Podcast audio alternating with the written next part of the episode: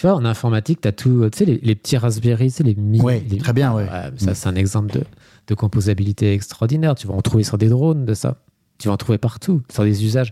Il y en a qui font leur, leur, leur médiathèque avec ça. Il y en a qui font, euh, et qui vont faire des drones avec ça. Enfin, on fait tout, quoi. On fait de l'art avec ça.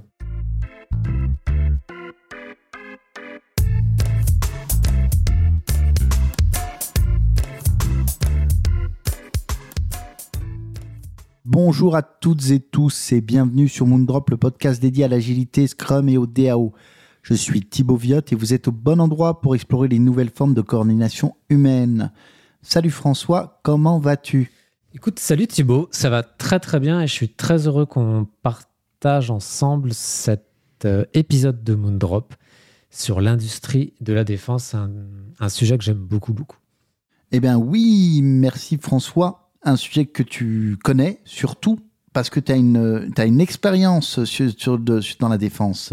Euh, oui, on va dire que j'interviens depuis des années et des années auprès de différents industriels en général et puis industriels de la défense en particulier. Et ce sujet, il part aussi d'un article que tu as publié aujourd'hui euh, sur le sujet. Ouais. Voilà. euh, Ouais, Et, euh, ouais, La révolution agile dans l'industrie de la défense. Donc en fait, ça parle d'industrie, mais en particulier euh, l'industrie de la défense et comment en fait bah, on se transforme en fait, d'un point de vue technologique et d'un point de vue humain. ouais, qui a déjà fait l'objet d'échanges entre toi et des industriels, puisque tu as déjà des, des retours dessus. Ouais, Plutôt- ouais, ouais, c'est plutôt sympa. Ouais. Quand on parle d'industrie de la défense, de, de quoi parle-t-on exactement? C'est quoi les spécificités de l'industrie de la défense, François? Bah, en fait, il y a un truc qui est marrant, c'est que c'est euh, c'est l'industrie avec euh, un grand I, en fait. C'est vraiment l'industrie telle qu'on se l'imagine, quoi, avec euh, des choses qui peuvent être monumentales ou qui peuvent être euh, assez extraordinaires, avec des, des savoir-faire qui sont très, très pointus. C'est vraiment l'industrie vraiment comme, comme on la rêve, en fait. L'industrie par excellence, quoi. Ouais, vraiment ça. Et c'est aussi l'industrie qui est en train de vivre en ce moment quelque chose qui est assez brutal, euh, qui est confrontée à des changements qui sont aussi rapides que massifs et à tout point de vue. Euh, donc ça, ça va être aussi intéressant d'en parler.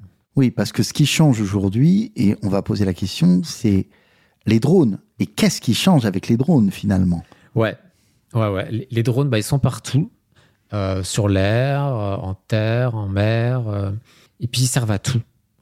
Ils servent. Il y a des drones qui sont kamikazes. Il y a des drones qui font du renseignement, qui font, qui servent à, à relayer des images ou à frapper. Enfin, plein, plein, plein d'utilités. Donc la révolution agile, elle est dans les drones, finalement Ou est-ce que cette histoire de drone, finalement, c'est pas un peu un prétexte ou au moins un faux nez Ouais, c'est un faux nez. Et, et c'est ça qui est très traître. Parce que ça a l'air d'être un jouet. On se dit, bah, tes petits drones, tu vas, vas jouer dans le garage avec. Non, en fait, ce qui se passe derrière ces drones, c'est un changement profond de paradigme industriel qui est basé sur la rapidité du changement. Et pour atteindre cette rapidité du changement, bah, on va mettre un, un focus sur l'open source, la décentralisation, la composabilité. Et on va voir ces choses-là. Ouais, on va voir comment ces trois principes peuvent être appliqués dans l'industrie de la défense. Exactement. Et à toute l'industrie hein, aussi. Oui, et c'est ça, c'est que on, on part, on focus défense et c'est le sujet aujourd'hui, mais finalement c'est toute l'industrie. Ouais. Et on va voir quelles leçons, finalement, la question c'est quelles leçons tirer de ces succès industriels? Aujourd'hui dans la défense et quels écueils sont à éviter pour maximiser l'atteinte des objectifs. Ouais, c'est exactement ça. Puis on partagera euh, bon nombre de cas concrets, certains qui sont assez révolutionnaires, on va pas se cacher, euh, des stratégies qui sont éprouvées, et puis des, des conseils pratiques que vous pouvez aussi importer dans votre organisation. Alors, on va commencer par la première chose qui vient quand on parle de, de changement et, et de changement de paradigme, c'est le coût du changement et comment le réduire. Ouais. Alors, tu vois, dé- déjà, dans, ce que tu dis, il y, a- déjà y a un biais très 2024. c'est déjà, tu es sur le coût du changement. Or que historiquement, ce qui comptait, c'était pas le coût du changement, c'était le coût de fabrication. Euh, traditionnellement, on se dit, bah, je veux euh, tel produit, euh, tel, véhicule, tel moins cher. Et, là, on en revient à, l'industrie traditionnelle où en fait, la mise à l'échelle fait baisser les coûts. Le problème de cette mise à l'échelle-là, en tout cas telle qu'on la faisait jusqu'à aujourd'hui, c'est qu'elle était hyper adaptée à un monde qui était statique, qui n'avait pas besoin de bouger.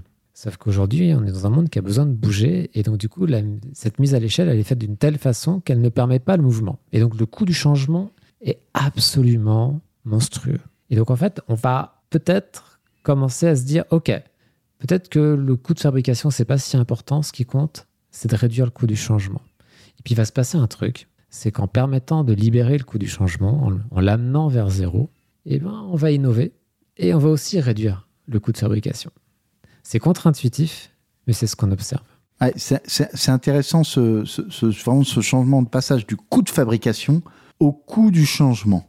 c'est absolument majeur dans un monde qui est en constante mutation. On ne peut pas rester statique, on ne peut pas rester figé. On a besoin bah, de répondre aux besoins et ces besoins, bah, ils émergent. Bah, on le, rythme, les prévoir. le rythme du monde s'est accéléré. Hein. On, est, on est bien d'accord. Le rythme de l'innovation, est-ce que tu as des exemples où le coût du changement, enfin, on, a vraiment traité l'impact du coût du changement? On a adressé le sujet. En, fait, ce que tu veux, euh, en tant que fabricant, quoi que tu fabriques, hein, que ce soit du logiciel, du matériel, euh, c'est capable de bénéficier d'une technologie qui est dans une phase exponentielle. On le voit avec la robotique, tout ce qui est électrification euh, généralisée hein, des moteurs, tout ça, des impressions 3D, de tout ça. Tu, veux pouvoir catalyser ça et pas être sur un plan pluriannuel où tu es enfermé. Et tu veux aussi t'adapter à un marché bah, qui, connaît ça et qui avance avec ça et qui te, qui te demande des évolutions continues. Donc tu veux pouvoir être capable de changer et d'améliorer en continu les choses. Et on a euh, la chance qu'il y ait quelques industriels qui veuillent bien communiquer des, chiffres. Et, si on prend par exemple Tesla sur son modèle S, il y aurait à minima 27 modifications matérielles et logicielles par jour en production, adaptées sur ta chaîne de montage. Ce que ça veut dire, c'est que la voiture sur laquelle on est en train de fabriquer, on va la modifier et que celle d'après va plus ressembler à celle qu'on vient de faire et que peut-être que dans 15 voitures, eh ben, elles seront encore un peu différentes. Alors d'ailleurs, ça, vient lever d'autres types de problématiques avec de l'IA, avec, avec plein de choses. Mais l'idée ici, c'est que si tu compares ça avec un constructeur plus traditionnel, hein, on va pas tirer sur les ambulances, euh, bah, des modifications, on va en faire entre 2 et 4 par an et un peu dans la douleur. Et c'est normal parce que le modèle n'est pas adapté. Et ça, c'est aussi une des, raisons, entre autres, bah, qui, explique, qui explique la valorisation de Tesla en bourse. C'est que c'est un modèle qui est ultra agile et qui, en fait, qui est capable de s'adapter extraordinairement rapidement à des besoins qui émergent. Un petit peu finalement comme aujourd'hui, euh, les Ukrainiens aujourd'hui. Ouais, c'est la même chose en fait. Hein. C'est la même chose, c'est qu'en fait, eux, ils vont imprimer euh, des drones ou parties de drones ou des composants. Ils vont utiliser la composabilité, hein, je ne voulais pas en parler tout de suite, mais ils vont utiliser ça. Ils vont mettre un petit module d'IA, ils vont mettre de la vision nocturne, ils vont accrocher ça avec du scotch. C'est taré, ils vont imprimer des pièces qui leur manquent. Et ils fabriquent ça, ils co-fabriquent en fait euh, ces drones en fonction bah, des besoins qu'il y a euh, bah, aujourd'hui, cette semaine, et qui aura peut-être différent la semaine prochaine parce que il y aura des nouveaux systèmes de, de blocage des ondes, et donc il faudra changer encore des, éléments sur le drone. C'est quelque chose qui, c'est comme une matière vivante, et on peut pas se permettre de dire, bon, voilà, j'aurai mon modèle de drone dans deux mois. Euh, bah, dans, deux mois, le, champ de bataille, ça sera pas le même. Oui, alors tu parlais justement de composabilité, et moi je voudrais que tu commences par définir ce qu'on appelle la composabilité, parce que ça me paraît assez important euh, qu'on comprenne bien le sens du terme et, et ce qui revêt en agilité. Ouais. Alors, la composabilité, c'est un truc qui est d'une puissance folle et qu'on retrouve dans plein, plein, plein, plein, plein de domaines. Euh, c'est la capacité à combiner, permuter ou associer des composants qui sont standards pour former un produit. C'est-à-dire qu'on va préférer utiliser des choses qui existent, qui sont éprouvées, qui sont pas chères, qui sont sous contrôle, qui sont faciles à trouver sur le marché ou faciles à produire, plutôt que de réinventer la roue. On va préférer ça. Euh, on va préférer utiliser plusieurs fois une même pièce dans un produit ou utiliser un morceau d'un produit dans un autre, plutôt que de constamment réinventer et recomplexifier. Et ça, c'est un concept qu'on avait euh, beaucoup travaillé euh, sans le nommer en informatique fin des années 90 avec l'émergence. Enfin, moi, je sais qu'à l'époque, il y avait plein de bouquins sur les design patterns. Les design patterns utilisaient énormément la, composabilité dans les blockchains, hein, pour ceux qui regardent un petit peu tout ce qui est crypto, euh, euh, Ethereum, tout ça, euh, y a, on travaille énormément sur la composabilité. Est-ce que je te coupe? Est-ce qu'en composabilité, on va considérer que les bibliothèques, les, fameuses librairies, sont pas des outils de compo- composabilité au ouais. développement? Mais ouais, c'est exactement ça. Parce que tu as t'as des Alors là, on va. quand- je n'ose pas aller trop dans la technique pour pas. Parce que chacun a, sa- a ses expertises parmi nos auditeurs et donc pour certains, seront à l'aise et d'autres moins. Mais mettons qu'on ait une- des bibliothèques qui répondent à la même interface, donc en fait au, au même protocole de communication, mais qui derrière l- l'expriment différemment. Bah, en fait, le fait qu'on puisse passer de la bibliothèque 1 à la bibliothèque 2, bah, en fait, ça ne va pas changer les fonctionnalités du produit, mais ça va nous permettre que si la bibliothèque 1 est malade ou que s'il y a un virus ou que s'il y a un problème, on utilise la bibliothèque 2. Si on prend euh, la blockchain Ethereum, c'est pareil en fait. hein. Il y a plusieurs clients Ethereum. Donc là, on a de la composabilité. S'il y en a un qui faillit, bah, les autres sont là. Et ça, on les a à plein d'endroits dans la conception des produits qu'on fait. Mais ça marche aussi dans la mécanique, euh, dans la chimie, euh, même notre corps, qu'on regarde par exemple, si on mange pas assez, euh, par exemple, si on mange trop de protéines ou trop de je ne sais pas quoi, ben, le, corps, bah, en fait, il a des, des astuces et des outils pour transformer les éléments en éléments plus élémentaires dont il a besoin. Euh, si on prend Ikea quand on fabrique un meuble, la clé à laine, il y en a partout. Et en fait, c'est ultra résilient. Et là aussi, c'est une propriété de la composabilité. On ne veut pas faire du spécifique à chaque fois parce que ça coûte cher et c'est pas adapté à un monde qui change très vite. Ouais, C'est un peu clair ce que j'ai dit ou j'en ai trop dit? C'était parfait. Ok, bon, super. C'était parfait. Tu vois, en informatique, tu as tout, tu sais, les, les petits Raspberry, tu sais, les mini. Ouais, les- très bien, ouais. Ouais, ça, Mm. c'est un exemple de, de composabilité extraordinaire. Tu vas en trouver sur des drones de ça. Tu vas en trouver partout, sur des usages. Il y en a qui font leur, leur, leur médiathèque avec ça. Il y en a qui font euh, et qui vont faire des drones avec ça. Enfin, on fait tout, quoi. On fait de l'art avec ça. C'est vrai qu'on peut juste rappeler que Raspberry, c'est une petite carte, un mini ordinateur. Et très clairement, aujourd'hui, il a été conçu euh, pour faire de l'expérimentation, pour un petit peu tous les bidouilleurs. Mais vous faites tout avec. hein. On fait tout. Vous faites un, un- vous faites un serveur domotique pour diffuser, euh, pour gérer votre maison. Vous faites euh, un, un lieu de streaming. vous pilotez une imprimante 3D avec. C'est ça. Et c'est, le, même, le même bestiau. le même bestiau parce qu'il est super composable. Et cette composabilité, elle va renforcer la qualité. Parce qu'on travaille sur des, modèles qui sont complètement éprouvés, qui sont sûrs, qui vont être idéalement très disponibles sur le marché. On va, on va renforcer la sécurité. Et puis, évidemment, on va réduire le, coût du changement. hein, parce qu'on n'est pas sur du spécifique. Donc, on peut avoir des unités de production qui peuvent être plus petites, plus modulaires et plus projectables. Et là, ça, c'est intéressant. Ça veut dire qu'on va être capable de produire plus près du champ de bataille. Ouais. Et ça, c'est quelque chose qui commence, là, on commence à parler, en fait. Pourquoi? Parce qu'on veut des cycles de fabrication. En fait, en agilité, on parle de cycle time, hein, c'est le temps de fabrication, qui soit le plus faible possible. Et l'impression 3D est- permet beaucoup de choses par rapport à ça. Alors, tu parles de champ de bataille. On a aussi des exemples un peu dans le dans le dans, dans l'industrie euh, que ce soit spatiale euh, avec SpaceX ou euh, dans l'e-commerce avec euh, avec Amazon où, euh, la composabilité a été un des facteurs forts du, du développement de ces industries-là, des choix stratégiques forts. Ouais. Moi, c'est, moi, c'est mon premier contact avec la composabilité. En fait, c'est, c'est un article d'un, ingénieur, je me souviens plus, qu'on le mette dans les notes, d'un ingénieur de, Google qui était un ancien ingénieur d'Amazon. Et en fait, il expliquait en quoi Amazon était à cette époque-là infiniment supérieur à Google, de son point de vue. Et, il expliquait les cinq règles, en fait, qu'avait édicté Jeff Bezos à toutes ses équipes au début d'Amazon. Et ces cinq règles, elles expliquent juste que chaque équipe doit fournir ses services sous forme d'API, mais quelle que soit la technologie, euh, libre arbitre sur la technologie, aux autres équipes et éventuellement au monde extérieur. En clair, ce qu'il a, a mis dans ces cinq règles, c'est que bah, chaque équipe devait fournir ses services et donc du coup devenait un élément composable de l'organisation qu'on allait pouvoir connecter à un autre élément qui est en Inde, un autre élément qui est euh, au Nebraska, un autre élément. Et c'est ça qui a permis assez facilement et assez naturellement chez Amazon de construire Amazon Web Service. Parce que les services de mise à disposition de serveurs bah, étaient aussi déjà bah, automatisés. Euh, L'image qui me vient quand même, c'est l'image des Lego. Hein. En tout cas, des Lego tels que j'ai Mais été c'est ça. connu. Pas du Lego Star Wars ou euh, Non, non, une non. non, non. La brique. du Lego, la brique, voilà, qui permet de faire euh, un, un- un château fort, euh, une trirène romaine ou, ou la maison du shérif, quoi. Et la trirène romaine, ouais, génial. Ouais, flashback. Je crois qu'on l'a tous. Ah, flashback. Euh, et alors, de la trirène romaine, il y a aussi un autre moyen de déplacement, c'est la fusée et la fusée de SpaceX. Ouais, bah ouais. Ouais, ouais, il y, a, bah, il, y a, il y a plein de choses qui, qui, qui, vont dans le sens de la composabilité dans ce qu'ils font. Mais il y, a un, il, y a un, il y a un indice, en fait, euh, un index qui est intéressant, c'est euh, l'index idiot ou idiot index. C'est quoi ce truc? C'est un truc qui est utilisé chez SpaceX, mais pas que chez SpaceX, hein, mais, essentiellement chez SpaceX, où en fait on va diviser le coût d'un produit fonctionnel. En agilité, on va parler d'un produit qui est done, qui est utilisable dans les conditions marché, en fait. Hein. Et on va le diviser par le, le coût de ces matières premières ou des composants qu'on a achetés à l'extérieur.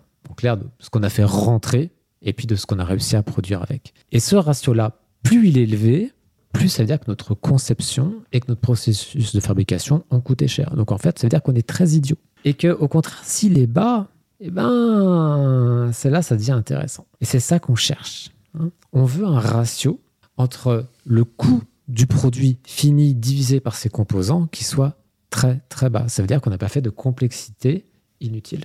Ça, ça permet surtout d'un moyen efficace d'identifier la composabilité d'un produit ou Ouais. son manque de compatibilité. Ouais. Et tu sais, l'heure, tu me disais que- qu'on avait déjà eu des retours sur l'article d'industriel. Bah, J'ai quelqu'un en tête qui va se reconnaître tout à l'heure, qui me demandait Ouais, mais François, est-ce qu'il y a des, des plages euh, sur l'idiot index, des, des bons idiot index, des mauvais idiot index? Alors, il pourrait y en avoir, mais ça, c'est un sujet qui est un peu le- la même discussion qu'avec la vélocité, euh, avec Scrum et en agilité. C'est que, mettons, mettons que, on va dire que tu achètes, tu as un produit qui te coûte X et que ses composants, ils coûtent euh, la moitié. Donc voilà, tu as ton ratio. Mais peut-être que ces composants, en fait, tu les payes trois fois le prix. Et donc, en fait, c'est ton service achat qui est mauvais. Et que du coup, là, bah, tu as un, idiot index qui donne l'impression que tout va bien, alors qu'en fait, non, ça va pas bien, c'est juste que tes achats sont mauvais.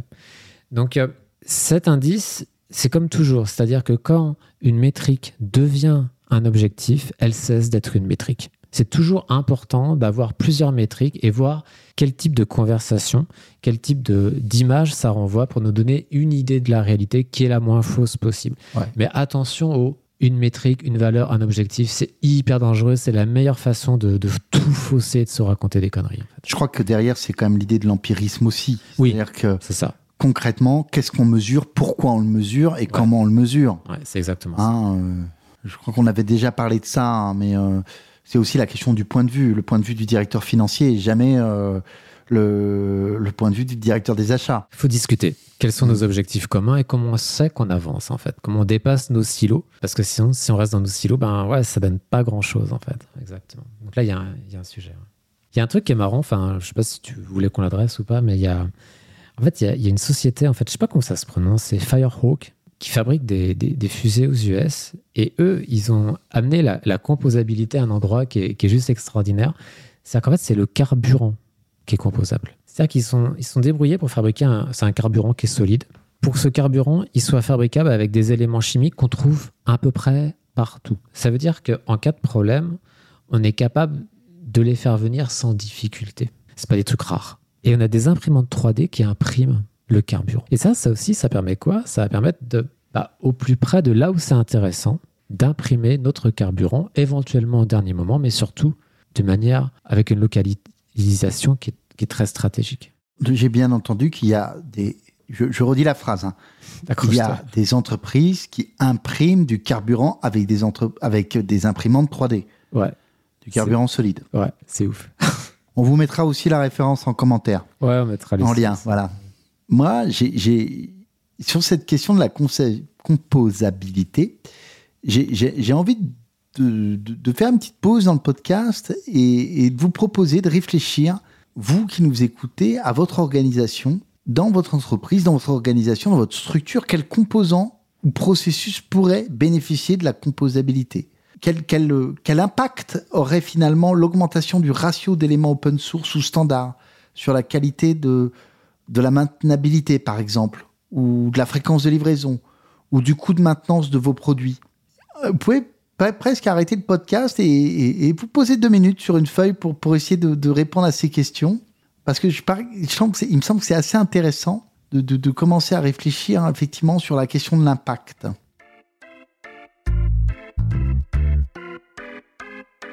Voilà, vous avez pris deux minutes pour réfléchir euh, sur, sur la question de la, la composabilité dans votre organisation. c'est assez important et c'est quelque chose en tout cas qu'on veut adresser avec Moondrop. C'est aussi vous laisser le temps de vous approprier les concepts, de, de, gratter deux, trois trucs sur une feuille de papier ou un téléphone en fonction de, de la manière dont vous travaillez, mais de, de réfléchir avec nous. Voilà. Ouais, parce que, ouais je, je, peux dire un truc, c'est en fait tous nos environnements, il y a des choses qu'ils ont en commun et puis il y a des choses qui sont profondément singuliers et des choses qui sont vraies quelque part et qui ne sont pas vraies ailleurs. Et c'est important de bah, d'adresser cette complexité et puis de se rappeler que, bah, voilà, que chaque personne qui nous écoute, elle a un pouvoir dans son organisation, elle a un pouvoir pour changer les choses. Il est peut-être pas monstrueux, mais il y a au moins une partie des choses sur lesquelles on a autorité. Et qu'est-ce qu'on peut faire euh, demain matin? C'est quoi la petite chose qu'on peut faire qui enclenche un changement? Et qui a de l'impact? Ouais, c'est ça. Eh bien voilà, et maintenant on va parler, on va revenir euh, plus focus en tout cas sur, sur, sur, notre sujet. Et moi ce que je voudrais qu'on attaque maintenant c'est la, question des interfaces stables. Alors, moi je vais être très cash, c'est quoi une interface stable dans ta définition François? Une interface stable, c'est quelle que soit la technologie qu'on va utiliser, parce que ça s'applique à toute technologie, ça va être un contrat entre deux produits, deux composants, deux modules, qui va faire que chaque composant, chaque produit, enfin bref, de chaque côté de l'interface, on ait la liberté d'évoluer à son rythme et aussi rapidement qu'on veut, sans perturber le produit avec lequel on est interconnecté. Et donc, euh, avoir réfléchi et posé ce contrat, alors ça peut être une interface mécanique avec des capacités de pression, de résistance à des températures, ça peut être euh, une capacité euh, de, flux de transmission de données, euh, ça peut être des API informatiques, ça peut être une interface chimique, ça peut prendre plein, plein, plein, plein de formes. Mais ce qu'on veut, c'est vraiment qu'on ait ce, contrat-là et que cette interface, elle soit aussi. Alors, le terme, il est un peu faut qu'on en trouve un meilleur, mais genre euh, future proof, quoi. C'est-à-dire qu'en fait, qu'elle soit prête pour l'avenir. On l'a vu qu'elle soit surdimensionnée pour pas qu'elle pour pas qu'elle pour pas qu'elle devienne un, un goulot d'étranglement. Pour que pour des années, on soit tranquille et que les, les produits, les composants, les modules qui sont de chaque côté de l'interface puissent dialoguer et évoluer à leur propre vitesse sans s'attendre. Parce que le problème dans nos organisations qu'on avait dans l'informatique, qui est en train d'un petit peu de se résoudre en informatique, ça dépend des boîtes. Mais qu'on a de manière massive dans l'industrie, c'est que tout le monde s'attend. Et c'est ce qui fait que les produits coûtent une fortune et qu'on a du mal à sortir à court terme. On croit que c'est impossible. En fait, non, c'est pas du tout impossible. C'est juste qu'on a besoin de découpler. Et pour découpler, il faut des interfaces. Et que ces interfaces, elles soient extraordinairement claires, qu'elles soient stables et qu'elles soient prêtes pour le futur. Ouais. Ça te parle un peu? Ça me parle, et d'autant plus que ce qui est étonnant, c'est que moi, ça heurte vraiment une croyance, hein, notamment sur des questions techniques, en disant que tu ne peux pas être souple, tu peux pas euh, modifier l'un sans toucher à l'autre. Et, je crois que c'est, tu citais comme exemple Volvo, qui est un exemple assez, qui, qui va à contrario justement de cette croyance-là. Ouais, en fait, bah, de la même façon, pour, pour permettre en fait à différents modules de la voiture de pouvoir évoluer à leur vitesse, en fait, ils ont construit des interfaces stables. Euh, donc, c'est, on va pas entrer dans les, dans les, détails, mais on a mis les éléments euh, en, source, mais qui, qui, donnent cette liberté-là, en fait, et qui, et qui rendent possible de l'innovation, ça renforce la sécurité, ça renforce la qualité. Parce que le problème de quand on fait du sur-mesure partout, c'est qu'à un moment, quand ça marche pas quelque part, on sait pas d'où ça vient. Parce que les systèmes deviennent tellement complexes qu'on n'arrive plus en fait à les, ni à les maintenir à bas coût, ni à les produire facilement, ni à innover, parce que vu qu'on s'attend tous, que dès que tu touches quelque chose quelque part, ça pète de l'autre côté, tu veux plus jouer à ce jeu-là en fait. On a besoin d'interfaces qui soient extraordinairement claires, extraordinairement stables, et qui nous enferment pas, c'est-à-dire qu'en fait elles, soient surdimensionnées pour être prêtes pour le futur. C'est ce qu'a fait Volvo et ce que, ce que plein plein plein d'industriels sont en train de mettre en place aujourd'hui. Volvo, mais euh, mais même si tu prends euh, d'autres secteurs comme l'aéronautique, par exemple, tu as, je crois, l'exemple de, Lockheed. Je ne sais pas comment, ça se prononce, mais. Ouais, ouais, ouais. Bah, en plus, c'est vieux, en fait. Hein. Euh, c'est vraiment, euh, ça a des dizaines et des dizaines d'années. C'était pour le, premier, un premier prototype de chasseur furtif. Et donc, en fait, les équipes avaient un budget et elles se sont dit, bah, comment on va faire tout ça? Bah, En fait, elles ont récupéré des composants. C'est-à-dire qu'en clair, euh, pour l'ordinateur de bord, ils ont pris un ordinateur de bord d'un F16. Pour la propulsion, ils ont pris la propulsion d'un F5. Euh, pour, le système de navigation, c'est un système de B52 qu'ils ont récupéré. Et les équipes, en fait, ont, hacké les interfaces de ces éléments-là pour construire ces interfaces stables. Et, là, on, voit aussi qu'il y, a comme une composabilité, en fait, de fait aussi, hein, qui, se construit ici. Et, ce qui est marrant, c'est que le coût de ce prototype, il a été plus bas qu'annoncé. Ce qui arrive jamais. Hein. non, ça, en termes de projet, c'est c'est euh, un miracle. Ouais, c'est exactement ça. Et, derrière, ça, ça, ça a permis, en fait, bah, bah, le lancement, bah, de, on va pas rentrer dans les détails, mais de, bah, de, de, gamme d'avions furtifs et tout ça. Ça, c'est un, exemple, en fait. Et moi, il y a un exemple que j'aime beaucoup. Euh, c'est le Cybertruck de, de, Tesla. Il a une architecture euh, électrique 48 volts. Parce qu'en fait, ce, qu'on sait peu, c'est que dans une voiture, quand on commence à un peu la désosser, il y a des nappes et des nappes et des nappes et des nappes de fils électriques et de connecteurs très très très différents. Hein, c'est un peu la jungle. Et le problème de ça, bah, c'est que c'est extraordinairement complexe à concevoir, c'est complexe à maintenir, c'est pas forcément efficace. Euh, et donc en fait, ce qu'a fait Tesla, c'est qu'ils ont dit bah voilà, bah nous on met une, architecture 48 volts euh, série adossée à un gigabit internet. Donc en fait, on a de la puissance, on a de la donnée, et toute la voiture va fonctionner avec ça.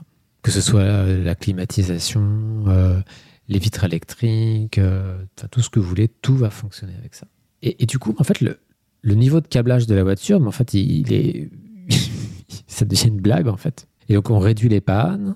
Euh, en plus, le, format qu'ils ont créé pour cette interface euh, fait que bah, les robots peuvent très facilement les mettre dans les voitures. Donc, en plus, on réduit les coûts de fabrication, on réduit les coûts de maintenance. Donc, là encore, c'est un, exemple d'interface stable et que derrière, tous les composants bah, répondent à cette norme et que du coup, bah, ils, peuvent, évoluer à leur vitesse.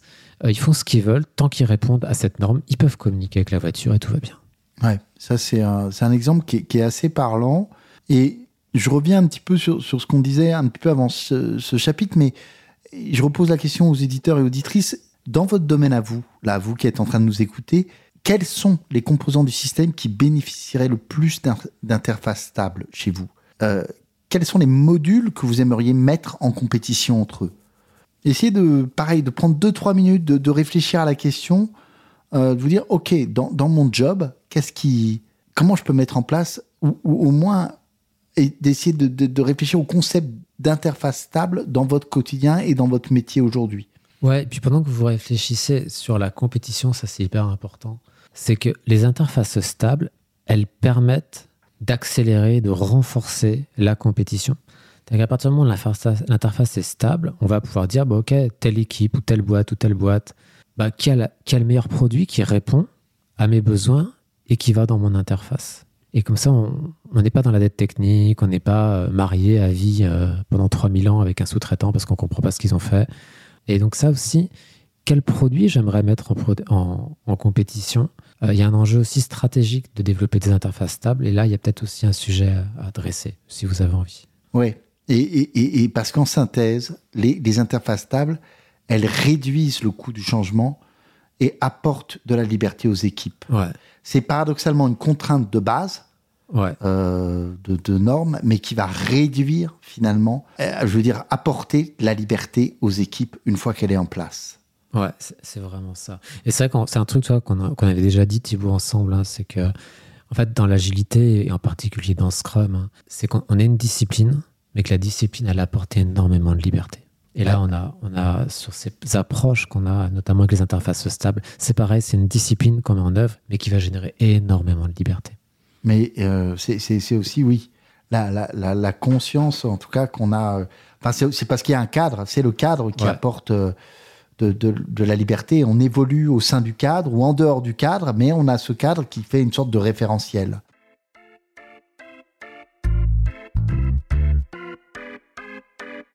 On arrive maintenant à, une autre question qui est, hyper importante, qui est une question de, souveraineté. Souveraineté sur la chaîne de valeur. Alors moi j'aimerais que tu nous dises un petit peu quelle est l'importance de, cette souveraineté sur la chaîne de valeur? Et, comment tu la définis? Ouais, c'est un sujet qui est un peu plus, euh, qui est plus culturel et qui est un peu plus difficile à attraper. Euh, j'espère bah, qu'on ne sera pas trop maladroit. En fait, l'idée, c'est que sur notre chaîne de valeur, donc en clair, ce qui nous permet de fabriquer et d'avoir de l'impact sur le marché qu'on vise auprès des types d'utilisateurs, de clients qu'on souhaite aider à gagner, C'est tout ce qui va nous aider en fait à, accélérer ce rythme d'innovation pour générer de l'impact. Par exemple, si euh, j'ai rien contre la compta, hein, mais par exemple, c'est l'exemple. Si la comptabilité, c'est pas ça notre chaîne de valeur, c'est pas ce qui nous permet directement d'avoir de l'impact sur le marché. Alors c'est peut-être un sujet bah, qu'on pourrait sous-traiter. Au contraire, des sujets qui sont complexes, qui sont mouvants, comme des hautes technologies. Au contraire, elles, elles vont être au cœur de notre chaîne de valeur. Et ça, ces sujets-là, sort de question qu'on les sous-traite. Parce que si on les sous-traite, à quoi on va faire face? Aux interdépendances. Leur agenda n'est pas notre agenda. Leurs priorités ne sont pas nos priorités. Et puis il y aura toujours le nous versus eux, les clans. Et ça, c'est pas génial pour collaborer. Un manque d'alignement, tout simplement. ouais, merci. Euh, ce qu'on aura aussi, c'est la dette technique. Hein, parce qu'un sous-traitant, qu'est-ce qu'il vend à son client? Il lui vend de la dette technique. Hein. C'est là-dessus où il fait de la marge. C'est pas populaire de le dire, mais c'est comme ça que ça marche, en fait. Hein. Sauf à créer d'autres façons de faire qu'on verra un, peu plus tard. Ça génère du manque d'innovation, évidemment, puisque vu qu'on passe notre temps à s'attendre, à se contrôler les uns les autres, bah voilà, l'innovation, elle est plutôt manquante. Et puis des fréquences de livraison qui sont pas du tout satisfaisantes en fait. On délivre pas, on délivre pas vite. On a des problèmes de qualité parce qu'on contrôle pas euh, notre chaîne de valeur, donc forcément bah, il y a des trucs qui apparaissent qu'on n'avait pas imaginé. Puis de manière générale, on a une perte de souveraineté sur les compétences. C'est d'ailleurs en fait on sait même plus faire, on sait même plus de quoi il retourne tellement on l'a sous-traité. Donc ça c'est un risque qu'on n'a pas forcément envie d'avoir dans un monde dont la technologie et les enjeux, les besoins sont en train de changer à une vitesse complètement folle. Quoi. Ouais, c'est vraiment intéressant.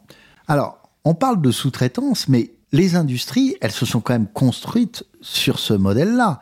Alors même si on a des mouvements un petit peu d'internalisation et d'externalisation, un petit peu comme un balancier, mais elles sont quand même beaucoup sur de la sous-traitance. Disons que c'est un modèle qui, euh, qui a complètement explosé. Je pourrais pas dire à partir de quand, mais je pense que années 80-90, je pense qu'on était vraiment, c'était le, le modèle qu'il fallait faire, fallait tout sous-traiter. Et aujourd'hui, euh, bah, il faut revenir en marche arrière, mais il euh, faut aller vite, parce que sinon, ça va être compliqué en fait. Après, tu sais, il y a, y, a y a, des façons de travailler avec les sous-traitants. Moi, je, l'ai fait et, et, ça peut très, très, très, très bien marcher. Mais ça demande euh, un certain niveau de maturité, tant des équipes qui font la demande que des processus achats et juridiques dans l'organisation et aussi du sous-traitant. Il y a des façons de construire des contrats agiles qui vont réaligner, tu vois, tu parlais de réalignement tout à l'heure, qui vont réaligner les intérêts. On gagne ensemble, on perd ensemble. Il y a des façons de faire. Les, curseurs, ça va dépendre du métier, des enjeux, tout ça. Il y a des, il y a des choses qu'on peut, affiner. Mais aujourd'hui, on, a cette matière-là, il y a plein de bouquins là-dessus, ça marche. Mais ça demande un certain niveau de maturité des acteurs.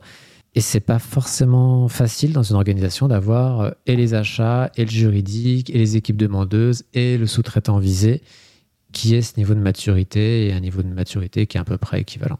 Ça, c'est pas toujours facile. C'est pour ça que on peut le faire, mais ouais. Ok, alors décidons de réinternaliser.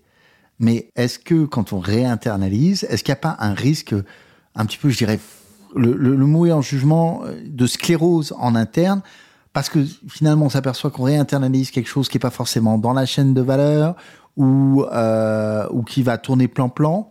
Ouais, euh. c'est marrant parce que là, c'est ouais, ça, c'est un retour qu'on a eu aujourd'hui en fait euh, dans les retours à, à, la publication. Et c'est vrai que ça peut être un risque dans certaines industries où typiquement on peut on peut un peu faire, on peut faire dodo en fait. Et du coup, se dire, bah voilà, il, bah, vu que tout est en interne et qu'en interne, il ne se passe pas grand chose. Euh, surtout dans l'industrie de la défense où, par exemple, l'accès à Internet est très, très, très compliqué. Et, et, ça a des effets qui sont assez terribles. C'est que du coup, ben, c'est aussi la culture de l'innovation bah, qui rentre pas forcément toujours. Et ça peut être un frein à certaines innovations très locales. Euh, ça, ça peut être un risque en fait. Hein. Ça peut être un risque. Et c'est pourquoi il n'y a jamais de méthode parfaite, il n'y a jamais de copier-coller à faire dans un environnement complexe. C'est toujours une histoire de singularité d'environnement.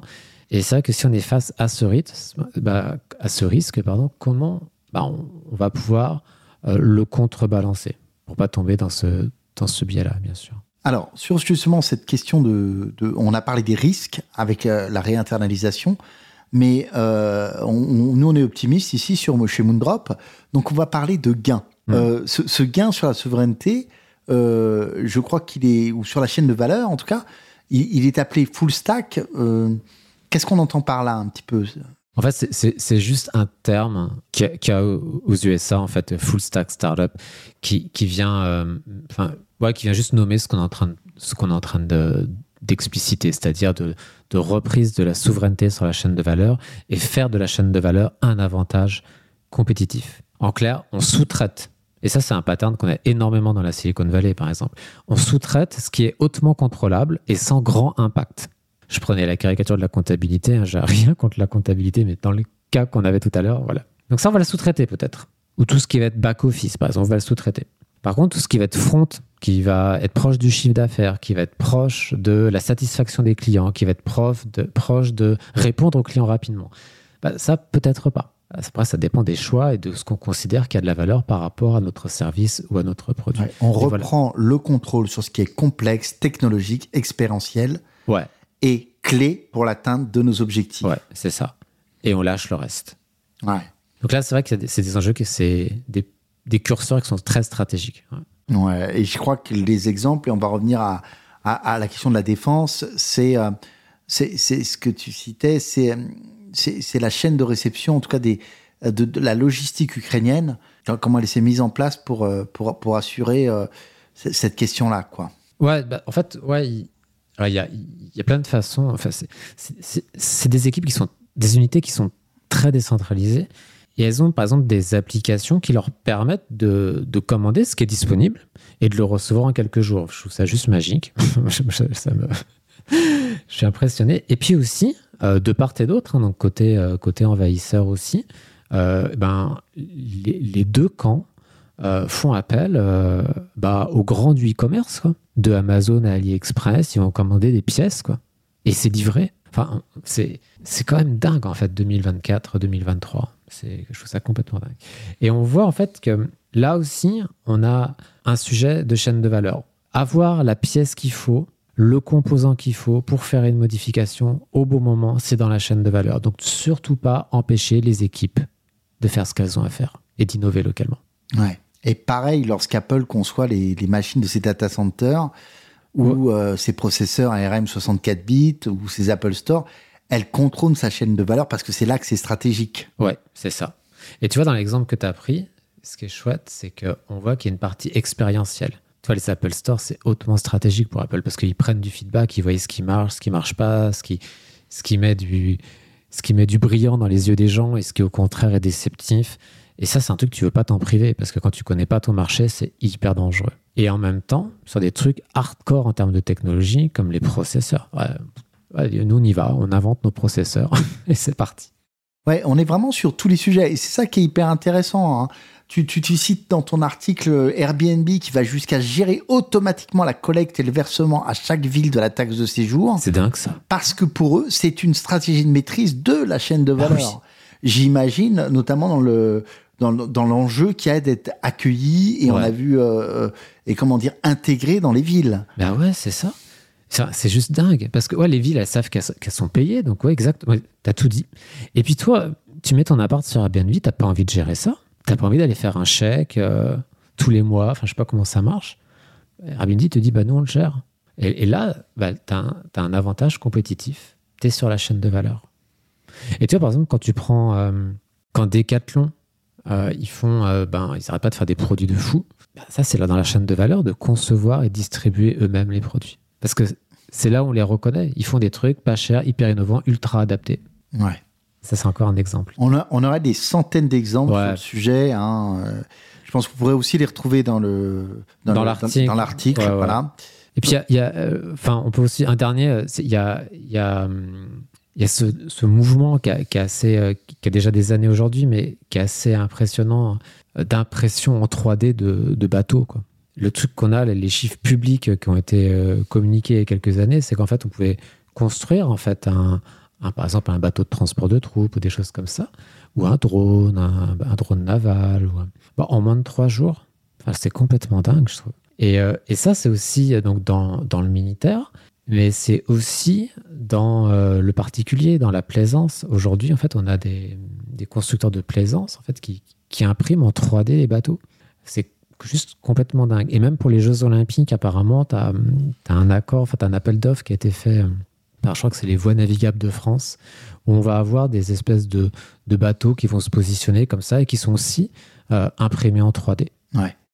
On va terminer euh, ce, chapitre sur, sur la chaîne de valeur bah, par une question, parce qu'aujourd'hui on a décidé de vous poser des questions, Euh, en tout cas par une, plutôt une remarque plutôt qu'une question d'ailleurs, ou en tout cas une, un appel à, à la réflexion, à l'échange, bah, de vous dire finalement chez vous là, dans vos organisations, c'est quoi les éléments clés de votre chaîne de valeur qui gagneraient à être internalisés Et cette internalisation, quel impact elle aurait pour vous aider à reprendre en main des, des objectifs business? Ouais, et puis c'est bien de se donner aussi un temps pour être dans le dur, à un an, à cinq ans, à dix ans. Si on fait ça, où est-ce qu'on pense qu'on devrait être? Ouais. Alors voilà, c'est le moment où on va conclure euh, cet épisode très riche. Toujours difficile de conclure des épisodes au- aussi riches et on a envie toujours un petit peu nous de, de, de- vous emmener un petit peu comme un envoi vers, vers quelque chose. Alors moi j'ai envie de poser une question à François. Finalement, il faut périr ou embrasser le changement, c'est un petit peu ça. Il faut périr, bien sûr. Non, au secours. ouais, en fait, on n'a pas trop le choix. Là, le, côté très positif de ça, c'est que bah, les opportunités, elles sont incroyables et en plus, elles émergent. C'est-à-dire qu'en fait, il y a plein de choses qui vont arriver dans 6 mois, dans 12 mois, dans 18 mois, qu'on n'a juste même pas idée de ce que c'est. Et, notamment euh, du point de vue de l'intelligence artificielle et de ses impacts et tout ça. Ça va être juste dingue. Alors, ce qu'on a vu, les trois pistes. hein. Donc, euh, composabilité, interface stable euh, et puis survitaminé. Et puis la, la dernière qui est la reprise en souveraineté de la chaîne de valeur. Ces trois pistes, en fait, elles donnent à l'industrie, et en particulier à l'industrie de la défense, une supériorité technologique, mais aussi la capacité à produire massivement. Et ça, ça c'est important. On a besoin des deux, en fait. hein. Parce que si on n'arrive pas à produire, on est un peu euh, comme des cons. Et ce que 2023 nous a montré, et notamment avec la multiplication, mais complètement sans limite des références de drones, on a une hybridation sur hybridation sur hybridation sur hybridation, que un phénomène qu'on avait euh, avec l'émergence de l'Internet est en train d'émerger aussi, ou en tout cas plus visiblement, euh, dans l'industrie de la défense, c'est le phénomène de la longue traîne. Et ça, ça c'est pas quelque chose qu'il faut ne pas prendre au sérieux. Et puis une tendance de fond que perso, moi je vois pas mal en Ukraine et qui me frappe. Peut-être c'est peut-être présent ailleurs, je ne sais pas du tout c'est la participation des individus, des civils, des associations au financement et à la conception participative des produits. Et si on associe ça au phénomène de la longue traîne et qu'on on s'inspire de ce qui s'est passé depuis l'émergence de l'Internet dans énormément de secteurs, eh ben là, il y a peut-être un effet de levier à jouer qui est gigantesque.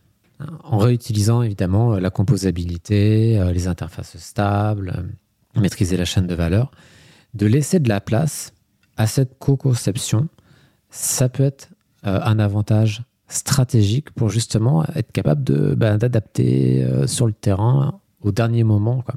Donc ça, il y a peut-être aussi un, un gros truc à jouer, ça peut être une tendance de demain. Ouais, d'autant plus que on va être, nous vivons une accélération exponentielle des changements technologiques et sociétaux. Ouais. Euh, et si on résume un petit peu, seul le rythme d'innovation fait aujourd'hui qu'une organisation, un État survit à long terme. Et, et pour assurer ce, ce rythme d'innovation, bah, je crois que c'est aussi le cœur des équipes qu'il faut emporter Ouais, dans, dans ce tourbillon. Ouais. Euh, parce que le changement, c'est d'abord aussi les, les- les humains qui le, qui le pratiquent. Ouais, et là, en fait, on a abordé l'aspect technologique, mais on n'a pas abordé l'aspect collaboration, l'aspect humain. Peut-être qu'on le fera dans un autre podcast. En tout cas, si vous voulez euh, adresser ce sujet euh, dans l'article, euh, il, est, il est vraiment adressé avec trois autres pistes pour justement une évolution culturelle qui permettent euh, ben, d'absorber et d'utiliser tous ces, euh, toutes ces possibilités technologiques. On va juste vous remercier de nous, nous avoir écoutés jusqu'ici. Ouais. Et puis, euh, ben, comme d'habitude, les liens sont en commentaire. Et on vous dit à très vite pour un nouvel épisode. Ouais, puis histoire de déconclure et reconclure. Pareil, si vous avez des, des sujets, des, des remarques, des choses qu'on aurait vraiment zappées et qu'il faut nous dire absolument, bah, hésitez surtout pas. En fait, on est plus qu'imparfait. Euh, on est là pour apprendre comme vous et, euh, et on a envie d'avoir ces discussions-là avec vous. Donc, vraiment, n'hésitez pas. Voilà. À très vite. Merci.